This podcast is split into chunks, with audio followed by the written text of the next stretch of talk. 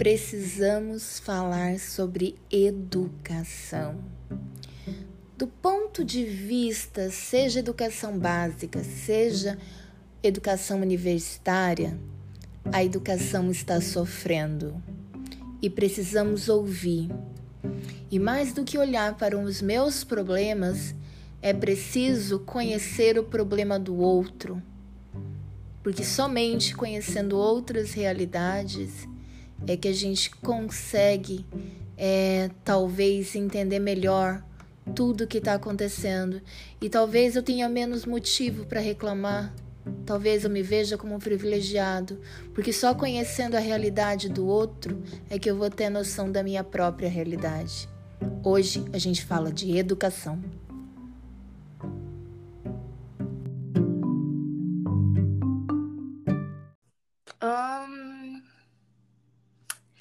Bom dia, boa tarde, boa noite para você que está nos ouvindo neste exato momento. Porque eu não sei que exato momento é esse, então vai para você um bom dia, boa tarde, boa noite. Gente, hoje a gente vai quebrar um pouquinho nosso nossos duelos de séries, de filmes, e a gente vai começar falando de assuntos sérios. Porque aqui no nosso podcast a gente fala sobre tudo, tá? a gente divulga sobre, divulga, a gente fala sobre um monte de coisa. E hoje a gente vai falar sobre a crise na educação nessa quarentena, do ponto de vista de várias pessoas. Então é bem possível que esse podcast tenha duas partes, um com os convidados de hoje e outro posteriormente, né, ouvindo outros outros pontos de vista. Hoje a gente tem aqui a Isabelle Marques, que é uma ex-aluna linda, maravilhosa, que eu já tive e que ela foi para outros braços. e estava cursando zootecnia. Isabelle, você quer se apresentar? Quer falar alguma coisa? Quer dar um oi? Oi, gente. É, vim aqui a convidada de, da professora Cristiane, que é uma professora muito querida, e muito feliz de estar aqui conversando com vocês. E daqui a pouquinho chega o Alan, que é um professor universitário lá do Nordeste. Ele teve ali uns. Mas já já ele chega na nossa gravação. Ok. Isabelle, Eu. como é que tá essa quarentena para você? Nossa, professora, estressante, eu acho que é a palavra que define. Não tá sendo fácil. Estressante. E para quem que tá sendo? Que não tá sendo fácil para ninguém, né? Na verdade. Realmente. Assim. Acho que em todos E os assim, aspectos do... possíveis. Você, você começou a faculdade esse ano, né? Foi esse ano que você Foi. começou a faculdade? Uhum. E como que tava a tua empolgação? Como é que foi teu primeiro semestre? Porque assim, se eu perguntar que você tava esperando, ninguém tava esperando, né? É. Então, Uhum. isso é uma pergunta meio óbvia. Mas em si, como que foi esse esse primeiro semestre aí pra ti? Então, a minha decisão pelo curso de zootecnia eu ainda acho que foi meio no impulso, mas mesmo assim eu estava muito animada. Eu entrei na faculdade em fevereiro, cheguei a ficar um mês lá, quase até o mês de março, e tipo assim, tava tudo andando muito certo. Mas são, é, eu tava gostando muito das aulas práticas da faculdade, já tinha me envolvido em estágio. Então, assim, eu, eu não esperava, como você falou, ninguém esperava, né? Eu não esperava nada disso, que eu fosse voltar pra casa, porque eu tava numa cidade nova que eu nunca tinha, que eu tinha ido uma vez na minha vida. Mas assim, tava tudo Aham. dando muito certo, eu tava gostando muito de tudo. Mas aí veio a pandemia e, querendo ou não, eu acho que estando em casa eu tive mais tempo de pensar, repensar o que eu tava fazendo e vi que não ia dar muito certo, não. Mudar de curso, alguma coisa daqui a um tempo? O que que você pretende? É, eu, eu, na verdade, na verdade, vou sair da água pro vinho, né? Quando eu decidi a zootecnia, eu acho que eu fui meio na, tipo assim, de influências, né? Porque meu pai mexe com fazenda e tudo mais. Quando eu era pequenininho, eu queria ser Aham. veterinária. Mas eu vejo que não é a minha vocação, não é o que eu quero fazer. Eu sou muito mais da área da comunicação, da área de humanas. Então agora eu sou uma estudante de vestibular de para jornalismo, né? Mas estamos aí. você estava numa instituição pública ou privada, Isabelle? Pública, eu tava numa federal. Na federal. Como que foi? Mas você estudou esse primeiro semestre? Estudei. O, Como o primeiro semestre inteirinho. esse primeiro semestre na faculdade que você estava, essa vivência? Como você falou assim, você começou, você estava já nas disciplinas que são ali é, mais na prática, né? E tem as Uhum. outras que são teóricas. Tá. Aí como é que, como é que mudou? Olha que deu aquela revolução, assim, como que foi pra ti? Mudou? Como, como que foi esse processo de transição, aqueles, aqueles primeiros dias, né, e tal, aquelas transições? E como que foi pra ti é, depois ao longo dos meses? No começo foi bem tranquilo, o primeiro semestre que a gente teve presencial, né? Uhum, É, eu consegui me envolver bastante com a faculdade, os professores muito bons, é, as pessoas da cidade são muito tranquilas. Então, o primeiro semestre foi muito bom, eu consegui me adaptar muito rápido, e nos primeiros meses, né? Aí, quando aham, deu março, meio de março, que foi quando começar a, a educação à distância, mesmo que foi complicando mesmo. Eu vejo aham, que para muitas pessoas, por exemplo, na minha, na minha turma tinha muitos alunos de dependência, por exemplo, em botânica, em anatomia, eu vejo que para essas pessoas foi muito bom, porque faltava, tipo, essa matéria para fazer para terminar o curso. sim, Então eles conseguiram passar, porque estava fácil fazer prova pelo EAD, mas assim, muito desorganizado. Eu vejo que por ser uma instituição federal, é, a instituição em si, ela não tem controle do que cada professor vai fazer. Então, cada professor trabalhava de um jeito. Então estava muito difícil para a gente acompanhar. Eu, ti, eu tenho, tinha baixado assim uns cinco aplicativos de videocall, que cada professor usava um, tinha mais dois aplicativos de por onde os professores mandavam matéria, então, tipo assim, não era nada padronizado, isso dificultava muito, muito, muito. É, eu acho que esse, esse, esse, esse mal da desorganização, ai, a questão, porque assim, as instituições privadas, elas têm autonomia para elas resolver esses problemas imediatos. Então, as Sim, instituições, a, a, a, né, eu estou falando isso em instituição. Então, elas têm autonomia para resolver muitos, muitos desses problemas. Então, todo mundo vai usar tal aplicativo, é assim e pronto. E você vai se ajustar e sim, pronto. Simples. É, eu acho que o que facilita também a comunicação, né, e o feedback. Já as, eu estou falando isso porque eu trabalho nas duas, tá? Já as sim, instituições públicas, é, eu acredito que elas não tenham assim, acredito que elas tenham priorizado a saúde, né? Tenham uhum, priorizado, é uma necessidade, não vamos negar isso. É. Só que assim, nessa questão, como tudo depende do secretário, como tudo depende de um responsável lá de cima, né, que tome as providências, acho que esses, né, e depende de um, de um, de um presidente, de um, de um governador, depende de, um- de muita coisa, então acaba não tendo, e aí dá essa bagunça aqui embaixo, né? sim, Que é no professor, aluno, que isso reflete. Porque com eu, na certeza. prática, eu, na prática mesmo, é, eu penso assim, que tudo que dá certo, você copia, entendeu? Uhum. Tá dando errado, já esquece que não, não dá E muda, certo, né? né? Vamos, vamos buscar outra coisa. Não tem que ficar obrigando ninguém a usar um aplicativo que dá falha, que não sabe mexer, etc. E eu acho que faltou isso nas instituições públicas, sabe? É, uma voz de imediata. Vamos sentar, vamos organizar, vamos fazer uma videoconferência aqui. O que, que você está usando? O que, que dá certo? Ah, mas eu não sei mexer. Ah, mas fulano, você pode ensinar o Deltrano? E para dar esse, resulta esse resultado para o aluno. Porque eu vou te falar uma coisa: tem muito professor hoje na esfera pública que ele não sabe ligar um computador. com Ele não certeza. Ele não sabe ligar. E a gente descobriu o quanto é atrasado nós estamos tecnologicamente.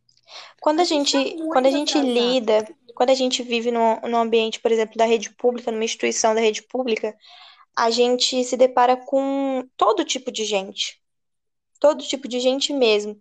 Então tem, tem um aluno ali que não tem um telefone, que às vezes pra gente não é normal assim, Aham, mas realmente tem pessoas que não têm. tem pessoas que não têm acesso à internet. Então, realmente, nesse período fica muito difícil criar um padrão, porque fica difícil para criar um padrão entre os professores, entre ali as pessoas que estão na frente, e ainda adequar esse padrão a todos os alunos. Porque às vezes um padrão que se, se adequa a todos os professores não se adequa a todos os alunos. E aí eu Exato. fico imaginando, é, essa bagunça era só no meu curso. Então, imagina, a universidade tem mais de 50 cursos aí de graduação. Então, imagina, cada curso fazendo de um jeito. A reitoria não tem controle dessas coisas, a coordenação não tem controle. Então, é muito difícil. Tem. Muito difícil. E o reitor, possivelmente, também ele não tinha, é, é por mais que eles estudem, porque tudo depende dos decretos, né? Eles uhum. não tomam decisão alguma, senão né, vindo de, dos decretos e tudo mais. Então, tudo dependia dos decretos. Aí vinha decreto de um mês, porque assim, com um decreto longo, né, e foi se estendendo, você toma, toma medidas ali é, de momento, alguma coisa assim, para três meses. Você se planeja. Tem uhum. faculdade, eu não me lembro, acho que foi a USP, alguma coisa assim, que ela chegou ao ponto de dar chips, né? É, de celulares para os alunos é, não ter nem do que reclamar. Não, entendeu? esses dias eu acho que eu vi a UEM, é, acho que foi a UEM de Maringá, que eles fizeram um edital para concessão de aparelhos de telefone para os alunos que não tinham. Você se inscrevia no edital lá, registrava a sua renda e a faculdade distribuía alguns aparelhos de telefone. Então, tipo assim, eles estão se virando do jeito que dá. Sim, sim, sim.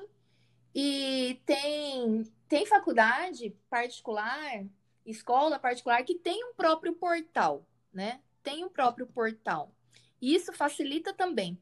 Mas as esferas públicas, é difícil é, uma instituição pública que ela tenha um portal. No uhum. caso da universidade, no caso da universidade, o certo o certo é a universidade ter, toda a universidade ter um portal. Porque Sim. é o momento, por exemplo, que jogar, fazer banco de questões naquele portal, um meio de comunicação. Para quem já, não sei, eu já fiz uma faculdade EAD, eu fiz uma presencial e uma EAD. Então, uhum. os portais, eles são maravilhosos. E tem muitos portais que eu vi por aí que eles, assim, por mais que tentem, ainda falta muito é, para criticar Sim uma assim para se adequar a um portal de EAD. É, e assim a gente fica falando, eu só, eu só vou fazer uma, uma abordagem aqui, uma, um negócio, a gente fica falando muito ali, ah, mas eu na live, eu estou participando da live. Eu só queria especificar o termo live é quando o espectador ele não pode interagir com o apresentador. Por exemplo, uhum. essas, essas lives que acontece na TV, o máximo que a gente pode é escrever alguma coisa ali nos comentários do YouTube. É, nós temos na educação, a gente tem videoconferência, tá? Videoconferência e aulas remotas, tá? Aulas remotas, onde simplesmente o professor ele vai se reajustar, ele vai continuar dando aula para o aluno, né? Explicação e tudo mais, e se, aquele que cumpre né, a carga horária total, se o aluno antes, no presencial, ele tinha quatro horas de aula, que eu vejo que muita gente reclama disso. Ai, tá muito exaustivo. A gente sabe que é cansativo, não vamos negar, não vamos negar. É, eu só tô falando isso do aparato legal, tá? É, só se a videoconferência ela tem quatro horas, como teria é, presencial, é o correto, tá dentro da lei. E se ela não está cumprindo isso, Aí ela tem que repor aquele, aquele período de tempo que ela ficou sem dar. Estou só falando isso do, do aparato legal, que eu vejo muita gente comentar isso. É, principalmente aqui que o pessoal reclama muito de, dessas coisas. Mas enfim. É, e você, daí foi, foi um, uma coisa assim. Por exemplo, eu me, me incomodo é, com esses, esses trelelês. Eu entendo o aluno ter dificuldade, eu entendo, mas eu não consigo entender o aluno ter dificuldade por causa do professor, Isabelle. Eu não consigo. Eu não consigo. E eu não, não entra na minha cabeça é, o professor ele oferecer uma videoconferência, ele oferecer e o aluno não querer. Eu não entendo, eu não entendo, velho. É uma coisa que não entra na minha cabeça. Professora, eu sou suspeita, suspeitíssima para falar. Porque eu falo assim, Aham. querendo ou não, é, a gente, quando a gente tem. a- Eu falo por mim. Eu sou uma pessoa que eu sou muito tato, eu sou muito físico, então tá ali presente, ver o professor na minha frente, tá disposta a tirar dúvida ali, isso facilita muito pra mim. Sim, Mas sim. eu acho que a questão não é nem o não aprender por conta do professor ou estar com dificuldade, a questão é a procrastinação mesmo. Porque a gente sabe que, que aquilo... não, não no caso das videoconferências, se for ao vivo, por exemplo. Mas Aham. eu saber que eu tenho uma aula ali gravada, eu não vou assistir sete horas da manhã, eu vou pegar e vou assistir oito. Entendeu? Sim, Essa, sim. essa era uma coisa que estava me prejudicando muito, por exemplo, com relação à faculdade. Então eu vi que realmente é, o sistema EAD para mim não estava funcionando. Falei, não, vou, vou trancar agora, não tá dando certo, não vou aprender, porque eu não estava me dedicando. Mas também, outra situação. Por exemplo, eu tinha uma única matéria na faculdade que era por videoconferência, assim, ao vivo. Que era realmente no Uhum. horário da aula que a gente tinha na faculdade e o resto das aulas eram todas gravadas. Essa é a matéria que eu tive mais proveito dentro da faculdade no sistema EAD, que era ao Mas com vivo, certeza, com certeza. sim, que eu me dedicava, eu tinha que estar ali, eu tinha que dar presença, enfim. Só que essa questão da videoconferência ao vivo é muito difícil, né, professora? Porque, por exemplo, é, até aqui em casa mesmo, a internet oscila como se não houvesse amanhã. Então, a Ai, rede cai o tempo todo, a rede do professor cai o tempo todo. É, não é todo mundo que consegue participar. Às vezes, muito, principalmente pela questão da internet. É, porque fica, fica essa oscilação, então não é todo mundo consegue participar. Então acaba sendo um recurso que não, não se adequa a todo mundo. Às vezes a aula gravada se adequa mais, mas o aluno não vai se dedicar da mesma forma. Entende? Eu vejo desse jeito. Então, eu, eu fiz as duas experiências. Eu fiz as duas experiências, até com os mesmos alunos. Eu deixava as, as aulas gravadas e, tipo assim, aula gravada você assiste quando você quiser, né? Eu quero Sim. responder, E se você eu quero, quiser, né? é, se você quiser, eu quero responder duas horas da manhã, eu vou lá, vou ver minha aula duas horas da manhã, porque eu tenho outras prioridades. É, agora, videoconferência, explicação, uma pergunta ali de imediato, é a coisa mais útil que a gente tem. Só Sim. que tem esse lance da internet, porque o dia que a internet, meu amigo, o dia que a internet diga assim, eu quero que vocês se ferrem, eu não vou comparecer à aula. Eu Não, hoje se ferrem. mesmo eu tô gravando aqui com você no 4G, porque a minha internet não está funcionando. Você tá com o quê? Você tá com Wi-Fi? Você tá com o quê? Então, Porque, agora eu tô usando gente tem a 4G. rádio, a não, porque a gente tem a fibra ótica, a gente tem a rádio, a gente tem o Wi-Fi, que fala pra gente que a gente tem não sei quanto de internet, aí você vai ver, e você não tem tudo aquilo de internet. Eu sei Tem, lá que eu tem tenho. Acho que eu tenho um burro trabalhando lá na minha, na minha internet. Só pode. Porque a internet, a gente achava que era um objeto que a gente usava, a gente usava. Aí a gente descobre que a internet é um ser com personalidade, entendeu? Realmente. Porque ela descobriu que a gente Bipolar. depende, é, é, a gente depende dela. Aí ela fala assim: Ai, hoje eu tô afim. Ai, eu quero todo mundo feliz, quero todo mundo participando hoje. Abre Não só um ser de personalidade, mas um ser com transtorno de personalidade. Importante Isso! ressaltar isso. Exatamente. Hoje eu quero que vocês, vocês abram todas as suas janelinhas, que eu quero ver o rostinho de todo mundo. Não, e a internet de quem que vai carregar o rostinho de todo mundo, né? Então, mas aí ela, ela, se, ela se conecta com as amiguinhas da internet, entendeu? Ela se conecta. Aí, de repente, ela assim, não quero mais, olha aqui, eu quero, não quero mais ninguém, eu vou sair disso Bem aqui. desse Ela jeito. fica, ela vai, ela volta, ela vai, ela volta. Eu falei assim, só Deus na causa, Senhor. E aí você, cara, eu vou te falar uma coisa, que eu já dei aula, já caiu a internet de onde eu tava dando aula. Aí eu liguei, fiz uma chamada de vídeo fiz uma chamada de vídeo pro aluno.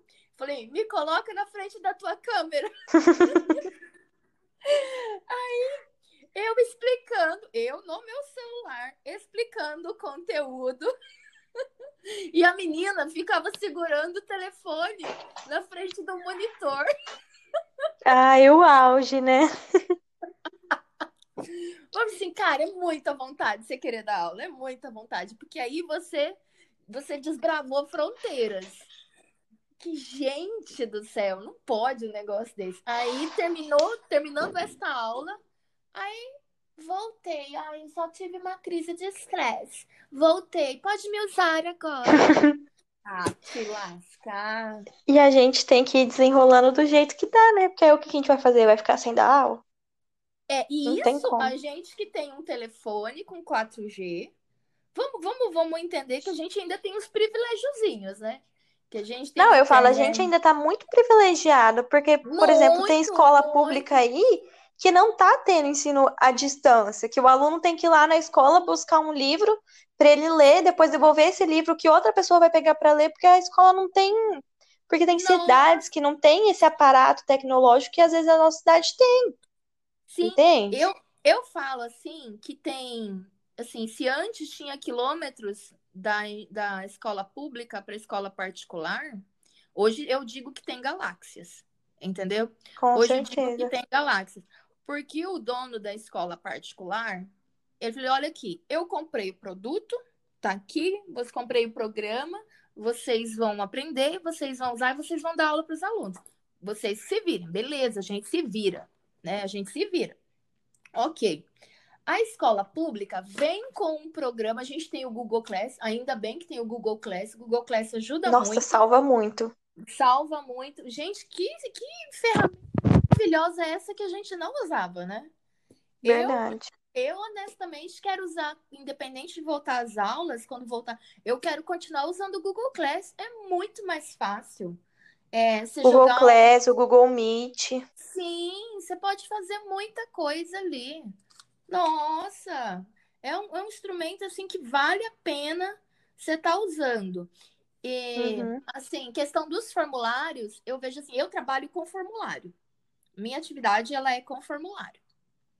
Mas tem professor que, tipo assim, leia e responda no caderno, tire a foto e envie. Ah, uhum. gente, pra que fazer isso com o aluno? Pra quê? Não Dificulta. Isso, Nossa, velho. Sabe assim, responda as perguntas do livro da página 25. Não, escreva, eu amava escreva... quando era formulário, mas também não eram todos os professores que davam a prova em formato de formulário, a atividade em formato de formulário. Mas assim, é uma ferramenta tão boa Sim. que, nossa, facilitava a vida do aluno. Sim, nossa. E lá você posta sua videoaula, você tem o Google Meet ali para te assessorar numa videoconferência. É, você tem os, nossa, mas os formulários em específico, cara, você já dá. É, eu não, eu particularmente não coloco a resposta para o aluno tipo assim, ah, você respondeu. Olha quem chegou! Olha quem chegou! Olá, boa noite. Boa noite. Boa noite. Direto do Nordeste. Direto do Nordeste. O Aí som tá Nordeste, bom? O som está maravilhoso, querido. Alan, você mora onde, Alan? Pra não confundir Eu moro cabeça. em Recife. Recife, Recife. Recife. O frio chegou aí também? Não, a gente não tem esse tipo de. Essa estação no, no Brasil, ela não não entra no Nordeste. Mas assim, o Nordeste em si, ele tem áreas específicas que tem um pouco de, de te, baixa de temperatura, né? Mas fora do litoral é difícil. Eu moro no litoral. Então, para a gente chegar a 20 graus já faz um pouquinho de frio, porque o normal é 25, 27. Olha, ah, não, mas aqui só chega 20 mesmo. Ah, não, Isabelle, chegou a fazer 14 de madrugada. É, eu sei. Ah, a professora não estava acordada para isso. Pelo um processo bem, bem diferente, não foi? Esses dias. Vou especificar aqui para que o Alan chegou aqui no, no meio da conversa. O Alan, ele é professor universitário lá de Recife. É da escola, da, da instituição pública ou privada, Alan? Então, é, eu sou há sete anos de, da rede privada, né? Mas atualmente eu não estou na rede privada, né? Eu, eu assumi é, o IFAL, Instituto Federal da, de Alagoas, pelo ensino à distância, né? Estou uhum. pelo, pelo um contrato, mas a, recentemente eu era da rede privada da universidade da Unifavip, que é do Agreste. Eu ia, eu e a Isabelle, a gente estava falando sobre é, esses professores que ainda não se adequaram a essas tecnologias, sobre a importância de saber usar algumas ferramentas. Eu estava falando, estava falando sobre o Google, ah, sobre o Google Class e a importância de usar, saber usar um formulário e esses professores que não sabem ligar um computador ainda, dificultando a vida do aluno, ou então aquele professor que tipo assim, leia tal coisa do livro, responda no seu caderno, envie a foto. É, Nossa, dói. É, na, eu, na realidade, eu acho que é, trabalhar com tecnologia para o um ensino, a gente tem que primeiro é, pensar essa formação desse, desse profissional que está na frente é, de uma sala de aula, né? E aí, é, o meu universo, é, eu tive meu, meu primeiro contato com sala de aula foi com o ensino básico, né? recém-formado. É, eu fui para trabalhar no, na época, era 2008, 2009. Eu me formei na minha primeira formação, terminei em 2000, 2009.1, então eu tive uma experiência de trabalhar com Pro Jovem. Era um programa de nossa, faz de... tempo, não? Faz, é, faz 2000 tempo. e pouco, nossa. É, eu tenho 10 anos de, de docência, né, hoje. Não sou velho, mas eu tenho 10 anos. Não, você não é não. Isabelle, ele é lindo, tá? Só queria dizer que ele é lindo, ele é muito gato. e aí, é, então, assim, eu tive essa primeira experiência com a docência, com, com o ensino para jovens de defasagem de escolaridade, né, que era o ProJovem naquela época, era uma política do governo federal. Mas aí me, dá, me, deu a perceber o quanto né, é difícil a gente esses, esses profissionais, tanto do ensino é, infantil, do ensino básico, um em dois, e aí vem para o ensino superior, que aí vem a graduação, a pós-graduação, né? É, uhum. Se deparar ao longo da sua trajetória com formações, né? eu não gosto nem de utilizar com o termo capacitação, gosto de utilizar o termo formações é, que a, é, acompanha a dinâmica global, né?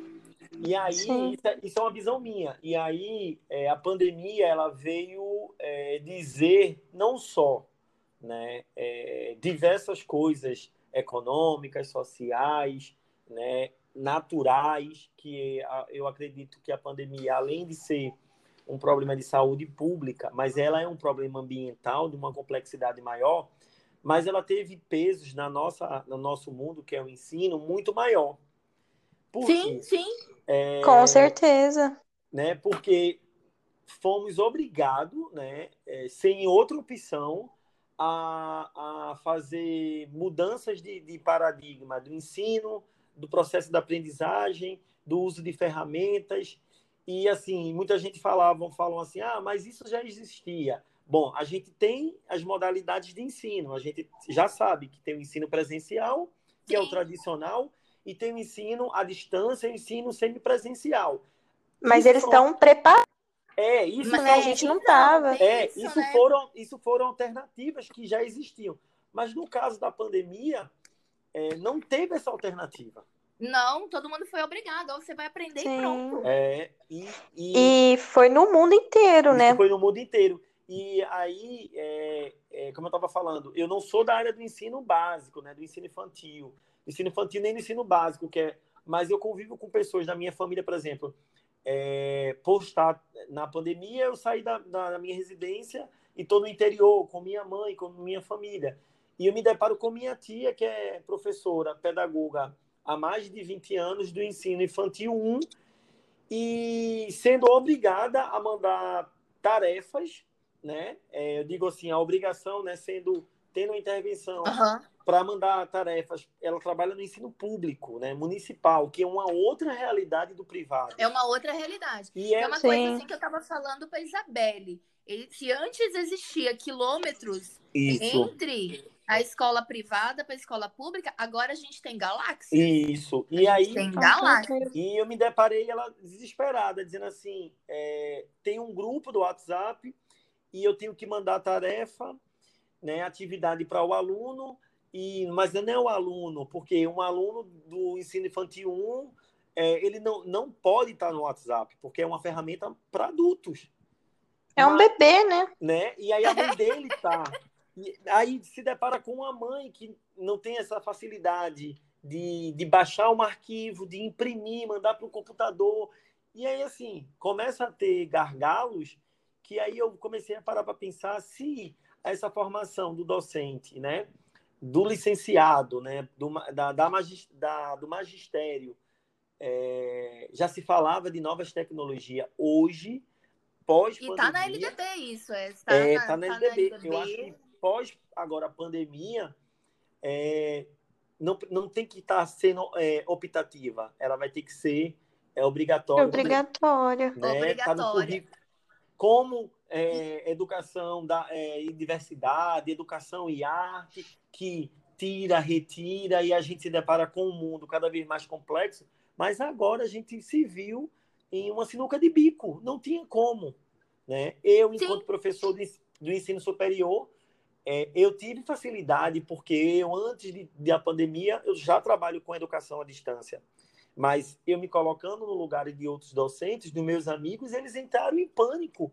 Porque se deparar com um Zoom, se deparar com um Google Class, se deparar com um Carro, essas ferramentas para aumentar né, a, a, a, expectativa do aluno que está lá na sua casa, preso, dentro de uma pandemia, e fazer da sua aula um encanto, foi muito difícil. Então, assim, Sim, foi tanto difícil para o aluno, porque a gente sabe que, mesmo na rede privada, a gente tem um público de, de acesso, né?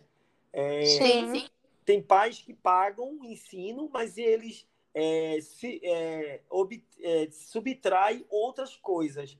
Né? Tem realidades do ensino infantil, como do ensino médio, como do superior, que os pais pensam que a educação é uma forma de, é, importante de mudança de vida e investe na educação, mas em compensação a, o aluno Deixa outras coisas a desejar, É. né? ele não acompanha. Eu me deparei com um aluno dizendo assim, professor, eu não estou conseguindo ser- ver seu- sua apresentação. E eu falava, mas está na, na, na, na sala de aula. É porque eu estou no celular. Ou o celular não aguentou a quantidade. Tem de- isso, né? E aí, Uhum. assim, aí, assim a, a- o mundo falava que o aluno está atrás de um computador, mas nem todo mundo estava atrás de um computador. Não, nem todo mundo. Nem Eu acredito que grande maioria, grande maioria não estava. É, e não Porque está assim, eu vou te né? falar uma coisa. É, acho que falta assim, faltou a gente entender o seguinte. Para mim entender de tecnologia, não é eu entender de Facebook, Isso. de Instagram. Sim. Isso não, é, isso não é tecnologia, gente. As ferramentas que a gente está usando hoje em não. dia vão muito além Não disso. A complexidade vai muito além. Isso. As mais práticas ainda são muito difíceis para aquelas pessoas que não têm um contato direto Isso. com esse tipo de tecnologia no dia a dia. Por exemplo, um- professor de idade que, ai, gente, uma professora senhorinha que dá aula na Isso. faculdade, não vai saber mexer com essas coisas. É muito difícil, muito difícil. E Isabelle é, tem uma coisa muito mais é, agravante. No curto tempo né, que a gente estava, né, agora sim, é, voltou o segundo semestre de algumas instituições de ensino superior e de alguns ensino é, básico né, e infantil, o segundo semestre do ano. Mas, por exemplo, a gente teve no semestre passado um intervalo muito curto de trans, transferir uma matriz presencial para uma matriz virtual e que eu, enquanto professor, você, quando professora, tinha que todo dia pensar na minha disciplina. Numa estratégia e diferente. estratégia diferente que, por exemplo, como você falou, não é rede social. Aí eu falava assim, Não. eu falava assim, meu Deus, qual vai ser a ferramenta de hoje que eu vou aplicar nessa para não ficar só eu falando nessa tela e passando um slide ou passando uma apresentação. E aí Mas eu aí que... eu, vou, eu vou te falar um negócio, eu vou desabafar um negócio aqui contigo. Quando acontece do professor numa aula, né, numa videoconferência ou numa aula gravada, ele ainda fazer um slide, passar um vídeo, ele dá uma ferramenta, ainda, eu vou te dizer que ainda está no lucro. Isso, Porque tem, sim. tem professor, tem professor que fica assim, abram as janelinhas. Isso. E fica, e fica falando, só falando, É. falando, falando, falando. Gente, meu Deus, isso é extremamente cansativo. A gente tem que parar de pensar que não basta só eu dar minha aula. É. Eu tenho que saber se como é que meu. E aí, Isabela, você tá me entendendo? Você quer que eu busque? Tá facilitando, professora? De repente, se você usar uma imagem, vai facilitar a minha vida. Tem uma, tem uma vivência que eu tirei agora, eu tenho até uma vantagem. Com o ensino fundamental, eu tra- trabalho com a tela invertida e já a gente já faz a pesquisa no Google e vai Isso. mostrando várias imagens e várias coisas. Coisa que talvez Uhum. em sala, em sala de aula eu me atrelaria apenas uma. Mas ali eu tô com uma, uma ferramenta e aí eles. Nossa, olha aquela ali, olha aquele jeito, olha que diferente. Uhum. Né? Às vezes na sala de aula a gente usa um computador, um data show, ali você vai estar usando praticamente a mesma coisa também. Isso. Sim, sim, sim. E também outra coisa, né? É, o mundo, ele. Porque a gente sabe que conhecimento, é, teoricamente, ele se diz que é disponível para todos, mas nem todos é, conseguem ter Tem o acesso, acesso a essas informações. conhecimento. E essas informações, mesmo que elas sejam de domínio público, as informações técnicas para nós da área da educação, elas não são disponibilizadas de uma forma democrática, né? E que Não isso, mesmo. que não, isso não faci- que isso facilite a, a, a, a vida do docente, do professor em sala de aula. Eu vejo muito isso porque é uma linha que eu trabalho, que eu observo, porque sou da área da, do desenvolvimento, do meio ambiente, principalmente da política pública. É, eu acompanho formações, né? Eu vejo formações é, continuadas de professores do ensino básico e aí eu me deparo também com formações do ensino privado. É, quando a gente vai ver, são omitidas é, elementos, ferramentas, como estratégia mesmo política, né? E hoje, Sim. e hoje é, teve que ser disponibilizado democraticamente. É, surgiu, de fato, uma, uma, uma rede de colaboração global. Eu nunca, eu nunca recebi tanto livro, tanta, tanto PDF dizendo listas de, de, de aplicativos, como se dá aula disso, como se dá aula daquilo, e eu ficava é, com, desesperado. Mas eu percebi, de um lado, democratizou e deixou de dizer, ó, porque era assim, falar de ensino e tecnologia, isso ficava para algumas áreas, que o professor de matemática, em algumas áreas, ele não quer trabalhar com, com tecnologia. Não, ele não ele quer voltar para o quadro, né? Encher Sim. ele de cálculo e dizer que aquilo ali não pode ser. é, eu não consigo. Professor, eu digo porque é uma área que eu vivi na, nas reuniões, os professores da engenharia, que é de cálculo, eles se entraram em, em, em síncope, desesperado. Mas isso não dá para mim. Não dá. A gente pode pegar um, um, um vídeo, a gente pode pegar um documentário da Netflix e falar da engenharia e dar uma pausa ali e trazer. É você aula. se reinventar o tempo inteiro. Reinventar, reinventar. Agora, é claro, isso demanda de tempo e que na pandemia não teve, né? Também a gente Não. não teve isso. Algumas pessoas, alguns professores conseguiram ter essa, essa flexibilidade pela demanda de, de trabalho, pela expertise, né? É, outros foram levando é, dentro de uma adaptação normal, né? É, e Não é à toa. sucesso.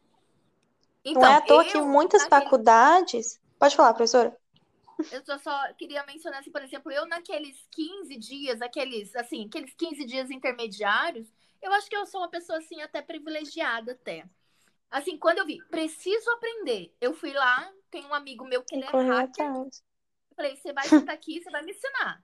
E aí ele me ensinou a mexer no Zoom, no Google Meet, no Classroom, é, como programar uma aula, uma, uma, uma aula, assim, ele, ele sentou comigo uma tarde, mas tá, Aí a minha mente assimilou tudo aquilo, entendeu?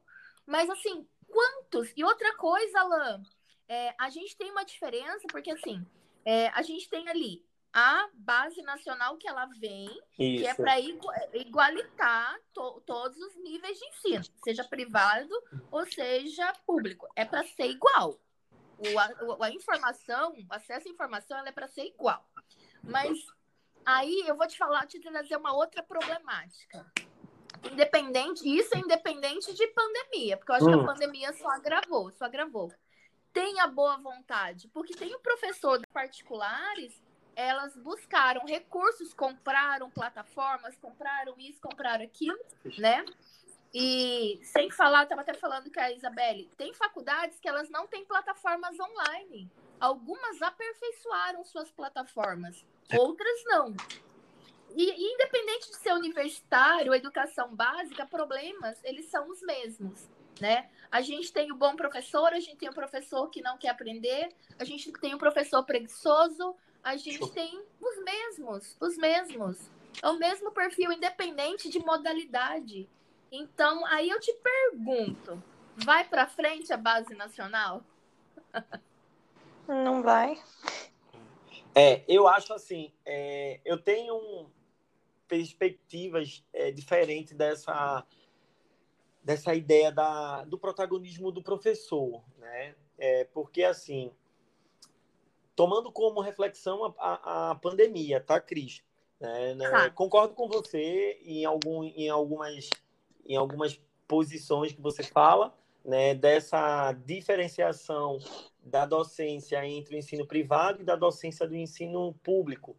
Eu acho que professor ele dá sua aula até debaixo de uma árvore, né? Porque o bom é, professor. É, é, é, é, a arte da oratória. O professor que quer dar aula. É, é a arte da oratória. Agora, se você fala para mim, essa aula, ela é uma aula é incrível, é incrível para quê?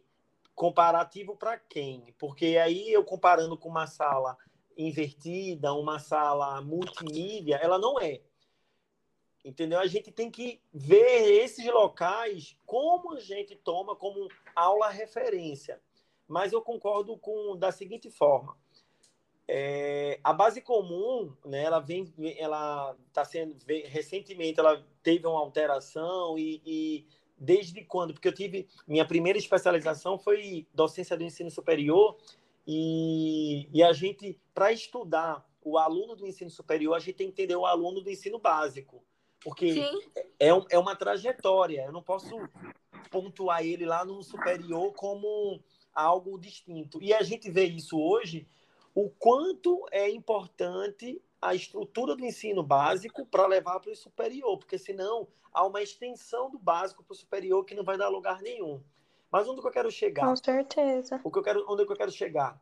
É, será que essa formação, e eu digo formação, ela é partindo do da, do, da instituição formadora, como faculdades, como escolas técnicas ou curso de pós-graduação, olha esse professor e discute ele é, ao futuro, e, paralelo a isso, como os instrumentos legais olham esse professor também para melhorar a sua docência. Por quê? Há um, há um, há um, há uma, um distanciamento muito grande no documento por exemplo, no, no, nas diretrizes curriculares nacionais, né, nos parâmetros currículos nacionais, quando a gente vai ver onde tem o ensino da, da, da religião, do ensino diverso, e aí a hoje, quando a gente vai para a base comum, que pega pela interpretatividade da base comum do ensino privado, onde ele faz aula invertida, aqui no municipal, no público não tem. Porque o, município, porque o município acha que aquilo ali é caro.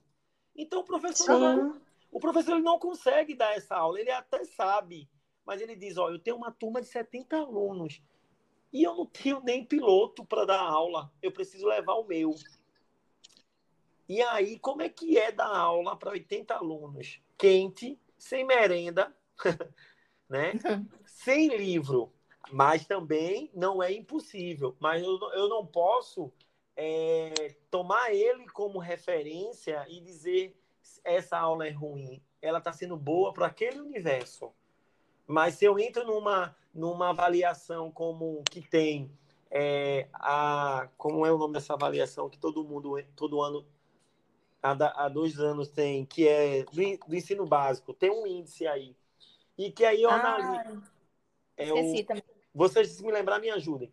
É, aí quando você vê é, escolas públicas, quando você vai ver maior índice, é colégio de aplicação de federal, né, de Universidade Sim. Federal, e colégios da rede de institutos federais. Aí diz o ensino público é bom. Não, gente, o ensino público não está bom. Esses modelos, eles têm infraestrutura. Aí quando você vai ver a rede privada, é quase unânime. Né? Exatamente. Eu falo porque eu estudei em duas é... instituições federais já. Hum. É. Eu já estudei no Instituto Federal e estudei numa universidade federal. É, a estrutura de um instituto e de uma universidade federal fica ali muito perto, muito semelhante de uma instituição particular. É. Muito perto. Mas a gente tem essa noção de que uma instituição, uma instituição municipal, uma instituição, às vezes até estadual, ela não tem Isso. esse equipamento todo, esse aparato todo. Não tem, não tem essa estrutura.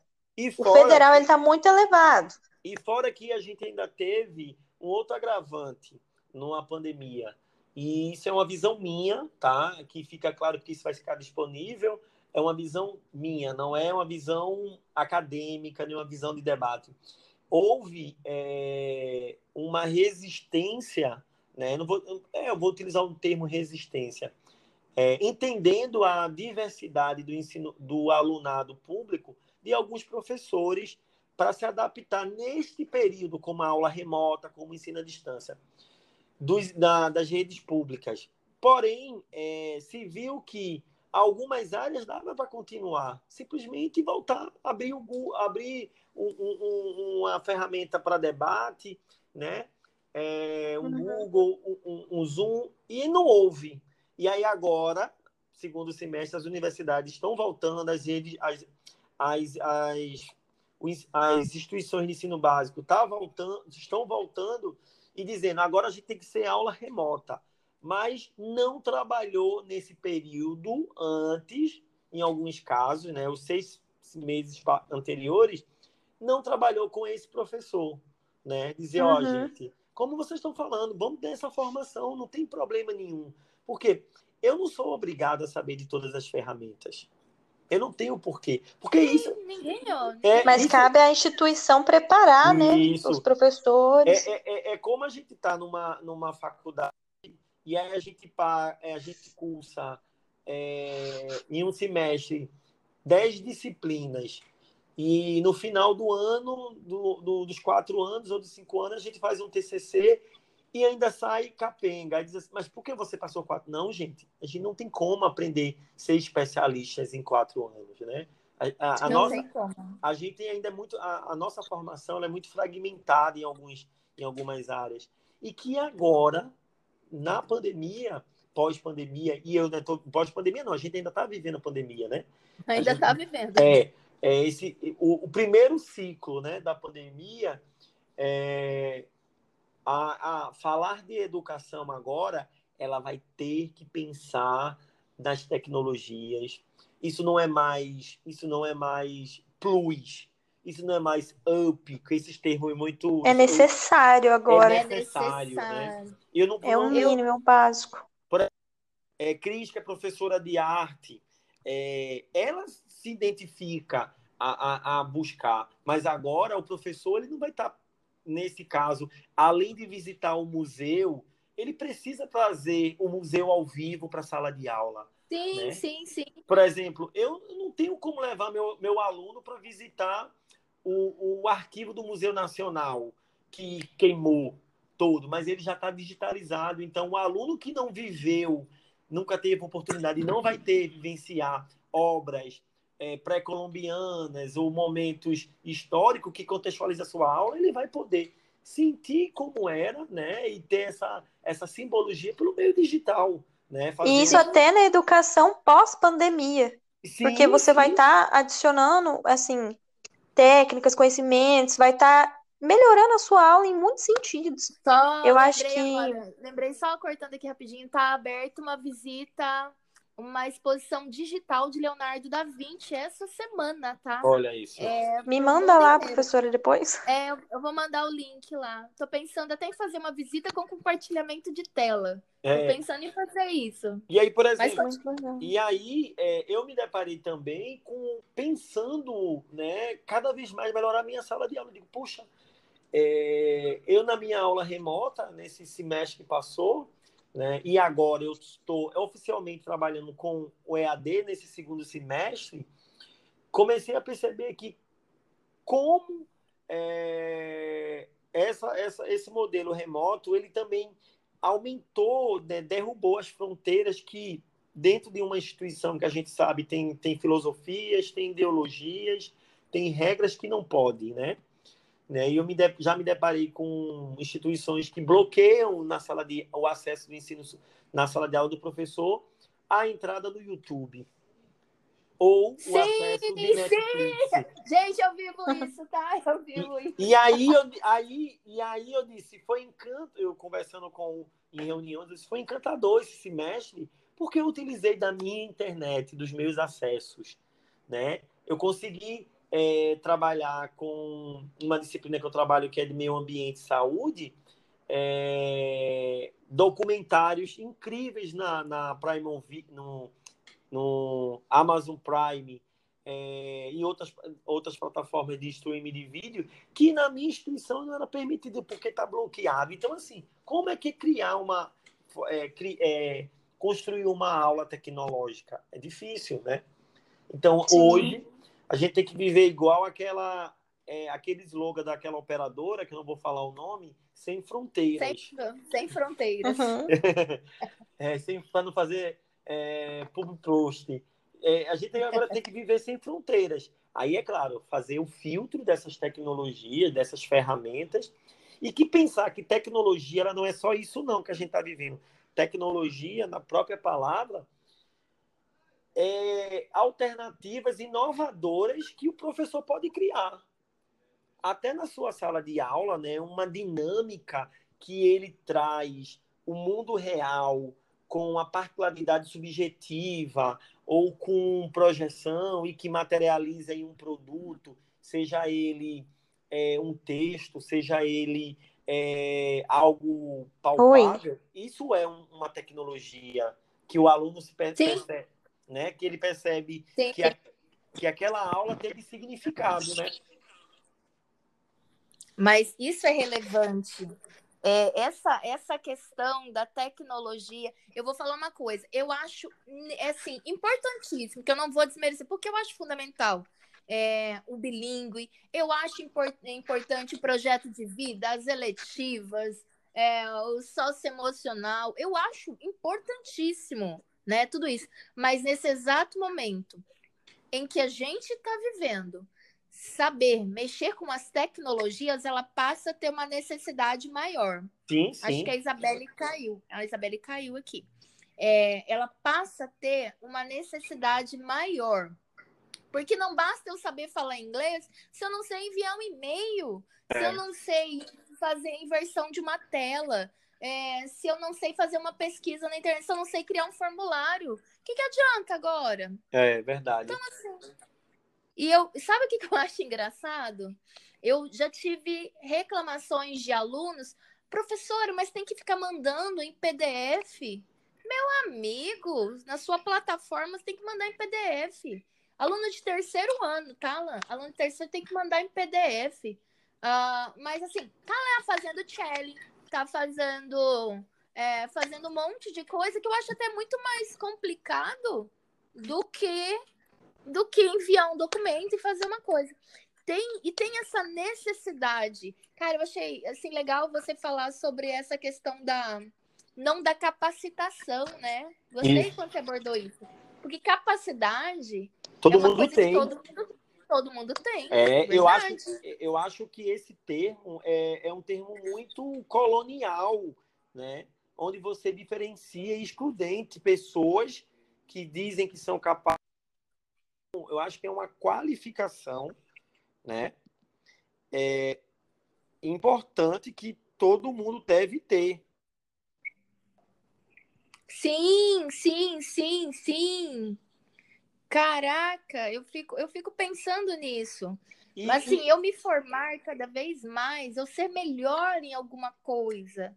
Né? E, é interessante isso. E outra, e outra, é...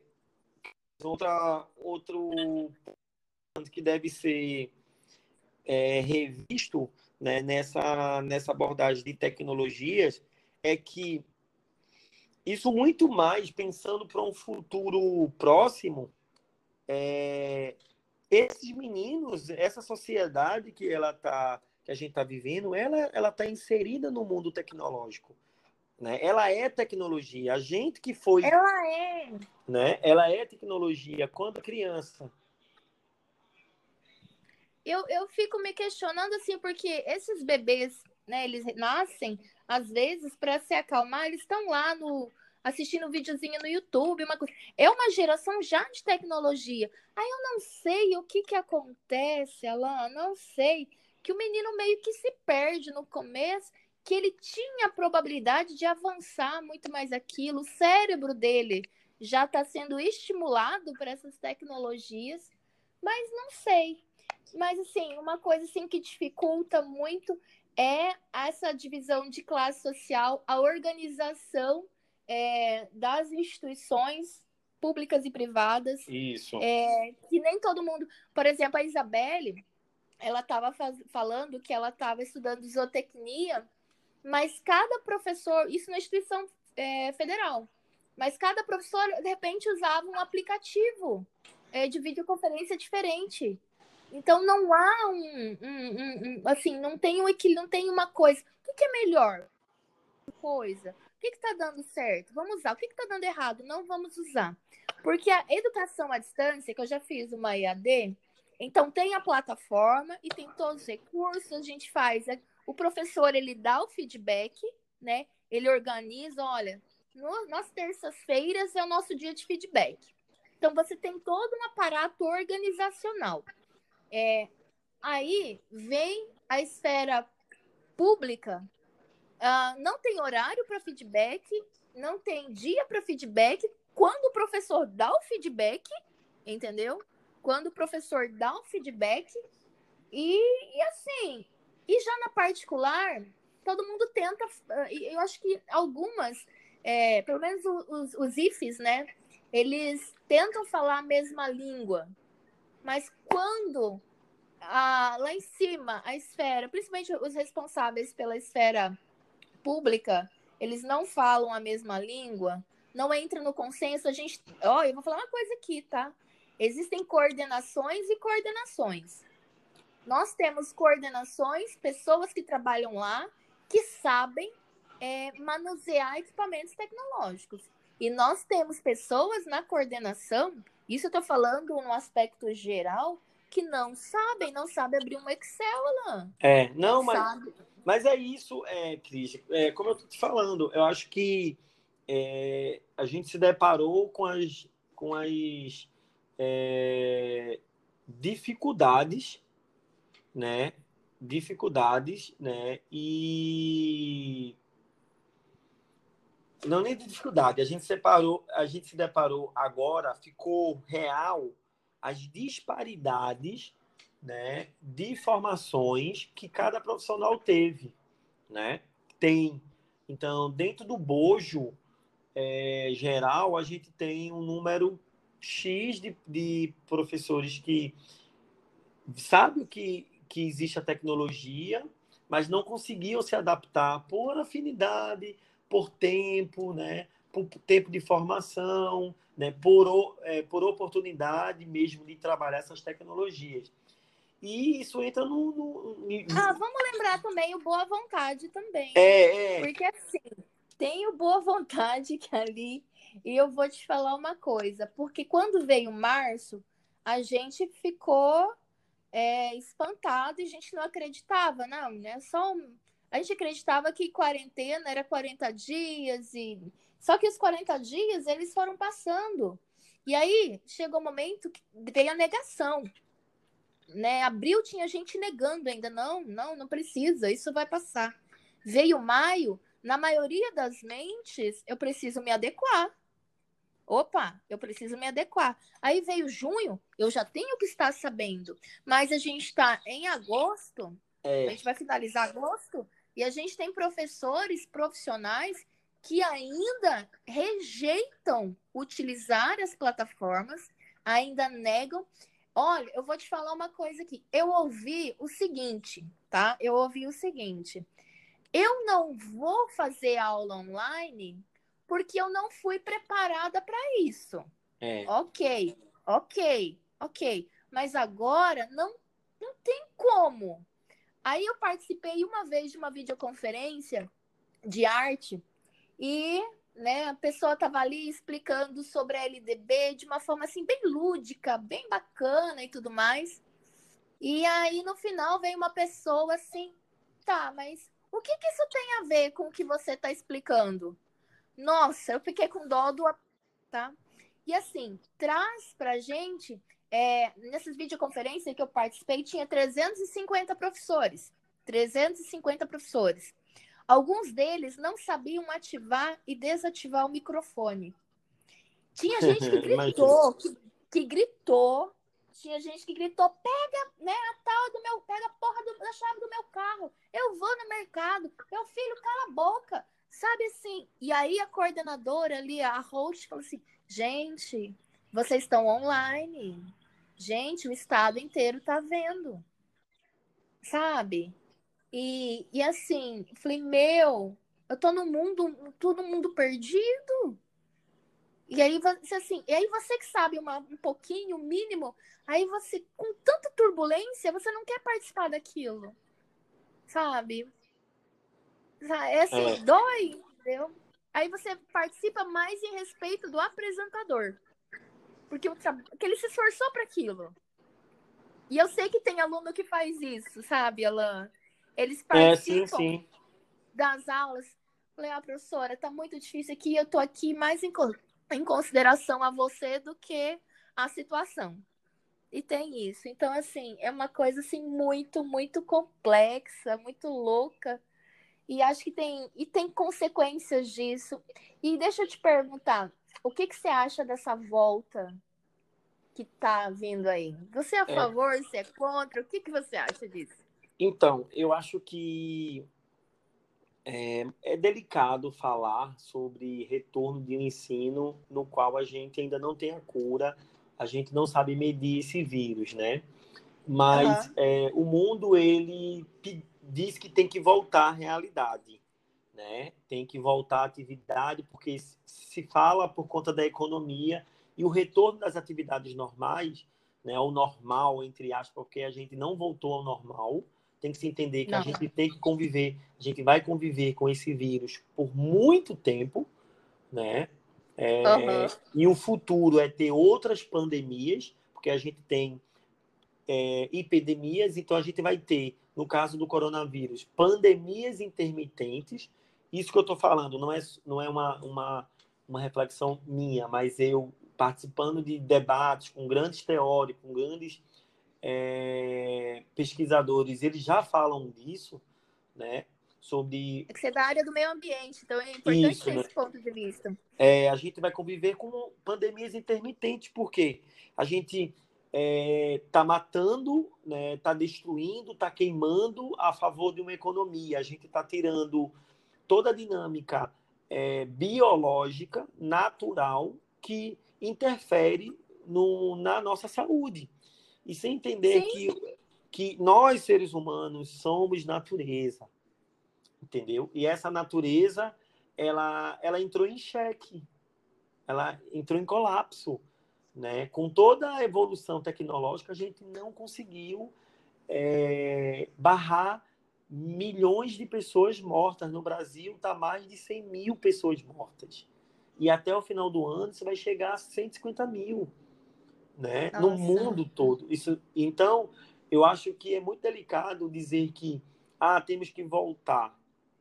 Concordo em alguns casos que o retorno ele pode ser é possível, mas requer muito de uma infraestrutura.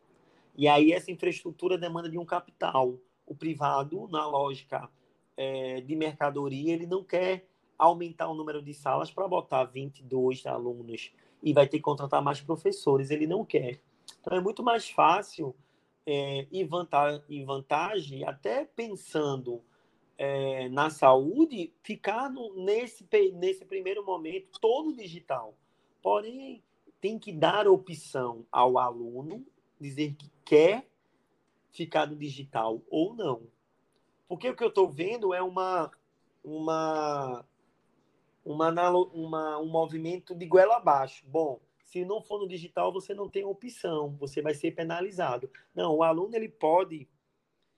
É, é, o aluno não, o aluno pode dizer que não vai continuar. Ele tranca e ele vai ter uma segunda chance. As instituições não querem, a instituição quer que cumpra todo o semestre. E aí começa a cortar professores. É, eu fiz parte de uma leva de demissões de uma instituição milhares de é, professores estão sendo desligados. Mas também a gente tem que entender que é risco botar é, mais de mil alunos numa, numa instituição e que a gente não sabe onde esse vírus está. Ele pode estar aqui do meu lado.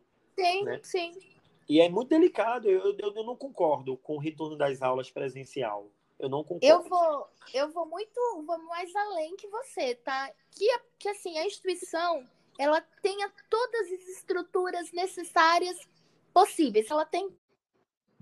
Mas de isso de nada adianta se não tem conscientização. Por quê?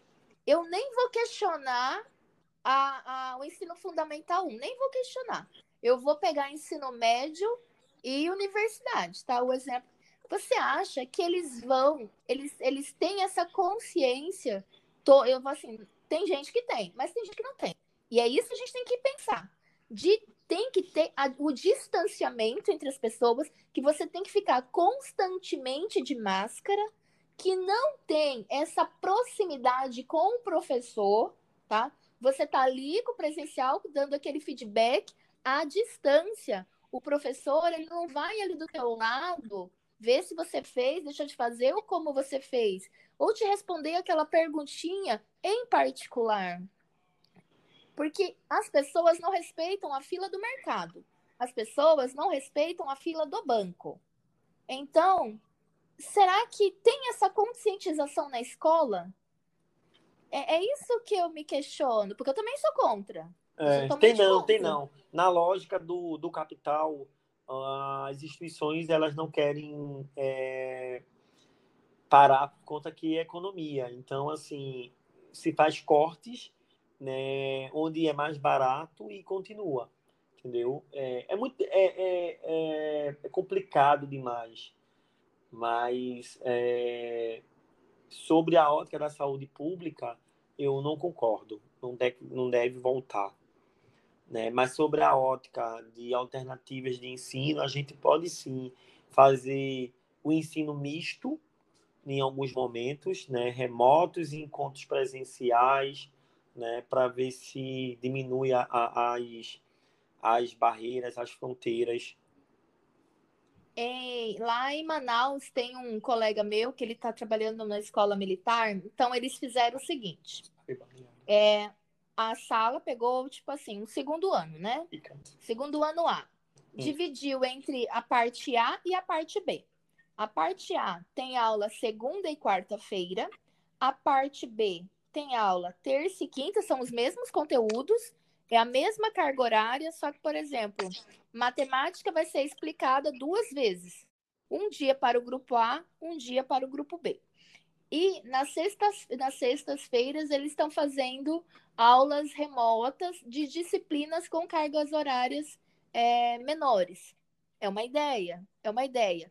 Aí a gente entende também que o conteúdo talvez não avance tanto, mas talvez não avançar tanto, mas está sendo ensinado, né? E continua se usando o portal, as coisas para entrega de exercício. É uma alternativa.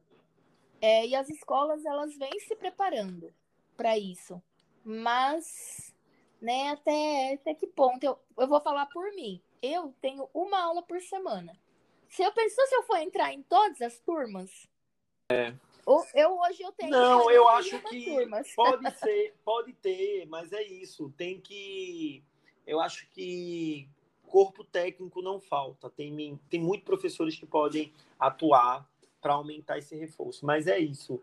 As pessoas, é, quem está à frente da, das instituições privadas públicas né, que financiam não querem ter custo para isso. Então é muito mais fácil continuar né, em uma só pessoa, mas dizer que não dá conta, dá. A gente tem uma oferta muito grande de profissionais que podem atuar tem, no ensino tem. à distância. Né? E só que não querem, né? É muito mais econômico botar você com 200 alunos que dividir 200 alunos e criar mais três oportunidades para que fique turmas menores e que tenha sucesso para esses alunos atendendo as suas dificuldades, né? Aí não, não consegue, porque a pandemia ela só é, deixou claro como somos refém desse capitalismo perverso.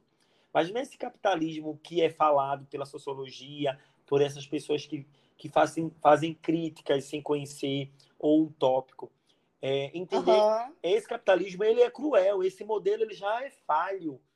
Porque se o capitalismo fosse tão bom, a, a saúde no mundo todo não entrava em colapso, e ela entrou em colapso. A, a saúde entrou em colapso nos países europeus, onde o capitalismo ele já teve seu ápice da sua, do seu desenvolvimento. Quem é a América do Sul, quem é a América Latina para entrar em colapso na sua saúde pública? Né? Pois é. Se o. Quem é? Então, se o capitalismo fosse bom da, da forma que é, a gente estaria muito bem, mas não deu. Não deu. Então, era, o que é necessário? Voltar tudo ao normal e explorar explorar, explorar, fazer riqueza. E aí é, a pandemia vem dizendo isso. Precisamos pensar o, formas de conviver entre sociedades, precisamos pensar é, essa economia, precisamos pensar como eu, sujeito, enxergo o mundo, como o mundo enxerga a natureza e como nós, enquanto professores né, da área da saúde, é, da, da educação, é, precisamos repensar prática e didática de ensino, né? É, é. Alan, é, vamos finalizar aqui. Vamos. A Isabelle, eu agradeço a, muito a Isabelle que participou. A Isabelle, ela foi aluna da escola federal, escola particular, e estava na instituição. Ela, ela é uma pessoa assim, ela está fazendo zootecnia Ai, e bacana. acabou trancando justamente porque assim Primeiro porque veio a pandemia e deu aquela desmotivação. E depois ela descobriu também que não era muito o lado dela, que ela é mais de humanas em si. Mas eu gostaria de agradecer ela. Tenho certeza que se ela tivesse aqui, que acabou, ela acabou caindo aqui na por causa da internet. E mas ela manda um beijo para todo mundo que está ouvindo, principalmente para os amigos dela. E ela eu queria te agradecer muito por esse, esse agregado de conhecimento né, que você oferece. Foi um prazer ah, conversar com você. Uhum. É, geralmente a gente fala assim, só sobre coisas aleatórias é. e tal. E, cara, é fabuloso te ouvir, é, é maravilhoso. Que tenhamos mais bate-papos, assim, que Sim. você venha visitar mais Rondônia eu também. Eu tô né? doido para visitar, estou falando muito já para espero quando passar isso e ainda próximo ano no início para passar uns dias em Rondônia.